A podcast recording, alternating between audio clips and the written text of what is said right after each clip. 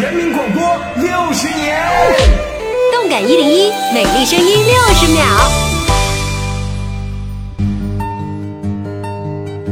广播六十年，继续爱广播。我是小凡，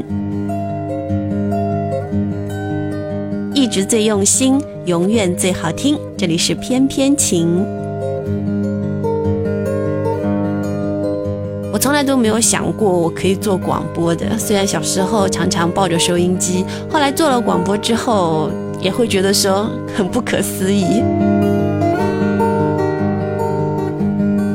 就是有时候我们会做广播，然后一边讲一边讲，通常我们都是脱口秀，所以呢，很多时候呢，就是脑子转得太快，嘴巴觉得太慢了，所以你会发现说，很多主持人在做现场的时候呢，会出现口误的情况。